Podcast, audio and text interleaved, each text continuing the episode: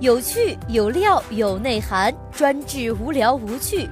金融街侦探为您解读不一样的财经故事。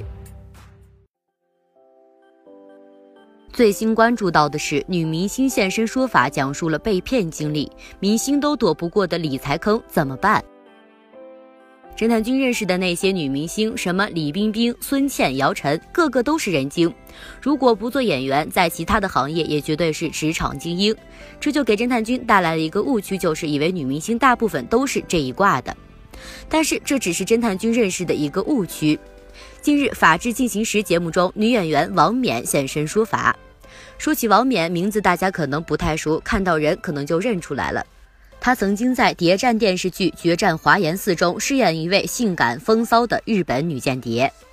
王冕在电视上讲了一个被杀熟的故事。他经过朋友介绍，了解到了一个代购刷单的投资项目，每周分红达到本金的百分之二十五，一次计算年利率啊高达了百分之一千三百。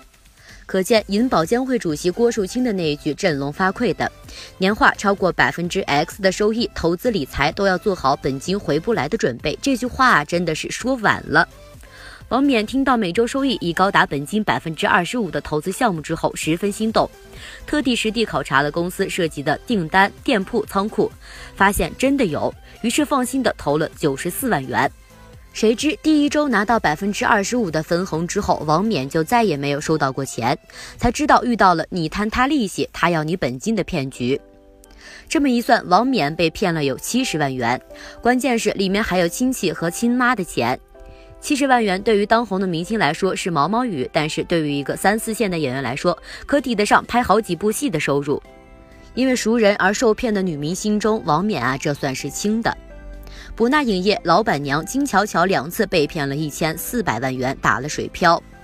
根据华商报的报道，金巧巧父亲的朋友在两年间借走了其七百多万元不还。二零零七年，金巧巧报案了，却因为有借条不给立案，这钱算是拿不回来了。第二次同样是身边的人，金巧巧经过身边人的介绍，霍英东的儿子霍文芳创建的六保基金理财产品，年化利率高达了百分之十二。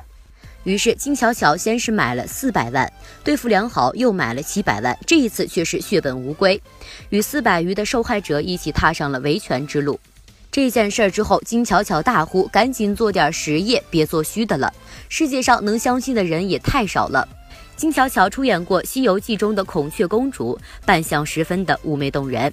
不过现在提起她来，当然是博纳影业老板娘的名头更响亮了。说起来，侦探君曾经关注过博纳影业老板于东和原配打官司开撕的故事。原配曾经对于媒体说，她怀孕的时候凌晨三点有人不断的打电话过来，后来两人就离了。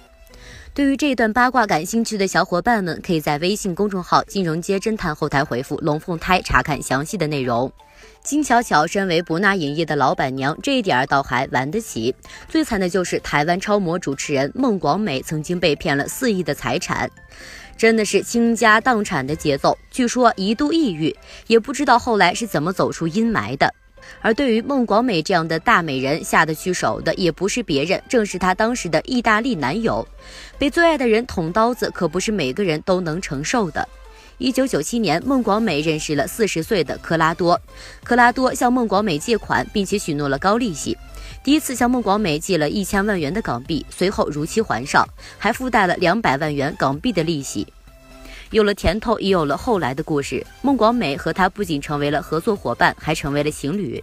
后来，克拉多越来越缺钱，孟广美卖掉了房子，取出积蓄，借遍了亲朋好友，包括妈妈、弟弟的钱给他。谁知两个人相识十一年，恋爱五年，却最终也敌不过一个钱字。孟广美在《康熙来了》中透露说，某次无意间发现对方的信用卡账单有着大笔的消费，一查才知道对方竟然花了十五万欧元，约一百五十万人民币，找了七八名伴游女郎同欢。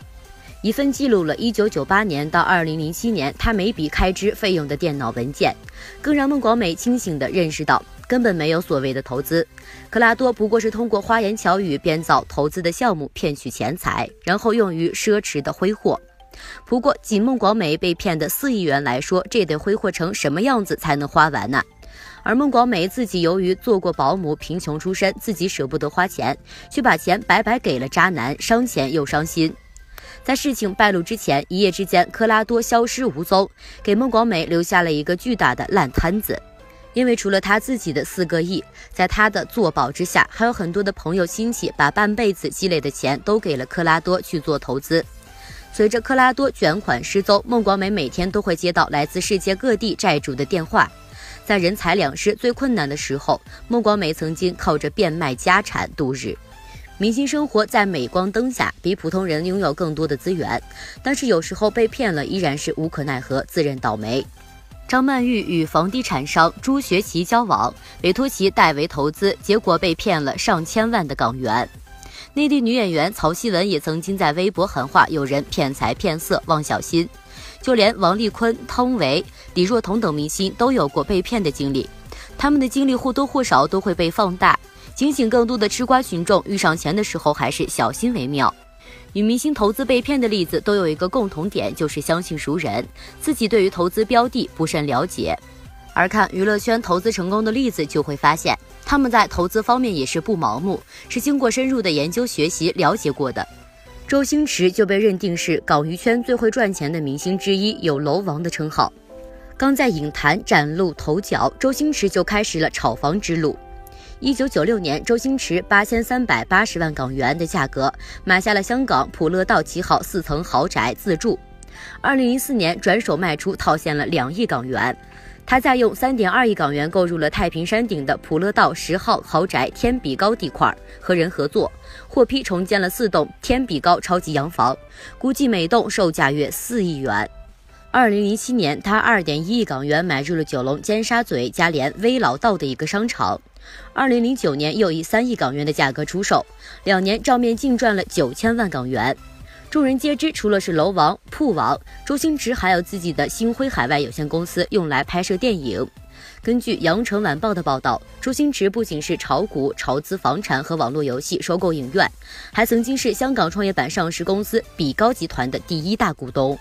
侦探君给吃瓜群众们总结一下周星驰的投资诀窍。像周星驰这样赚得盆满钵满，光有钱还不行，还得会玩资本套路。更重要的一点就是鸡蛋不能放在同一个篮子里。近来不仅是明星，越来越多的人都在寻求好的理财渠道，但是骗子太多了，骗术是花样翻新，防不胜防。想要做好投资，不论你是普通人还是明星，不下功夫都不行了。更重要的一点就是要有一个正常的投资心态，懂得见好就收。一夜暴富的神话在现实里终究是少的，在别人贪婪的时候恐惧，在别人恐惧的时候贪婪，要看基本面，了解清楚好投资标的的情况，做到心中有数。总之，投资如修行，想要知道更多理财窍门，搜索关注“金融街侦探”，并且在后台回复“呜呜呜”，侦探君会把你拉进侦探的中屋群，群内不定期请大咖来交流理财心得。在投资界，投资有一个很经典的“四三二一”的法则，即家庭收入的百分之四十用来投资，百分之三十用来生活，百分之二十用来储蓄，百分之十用来购买保险。财富就和人生一样，需要规划。想要过得好，可不能偷懒哦。你听到或者是遇到过理财骗局吗？来评论区聊一聊防骗经验吧。好的，以上就是本期节目的所有内容。要想了解更多价值内容，欢迎订阅“金融街侦探”微信公众号。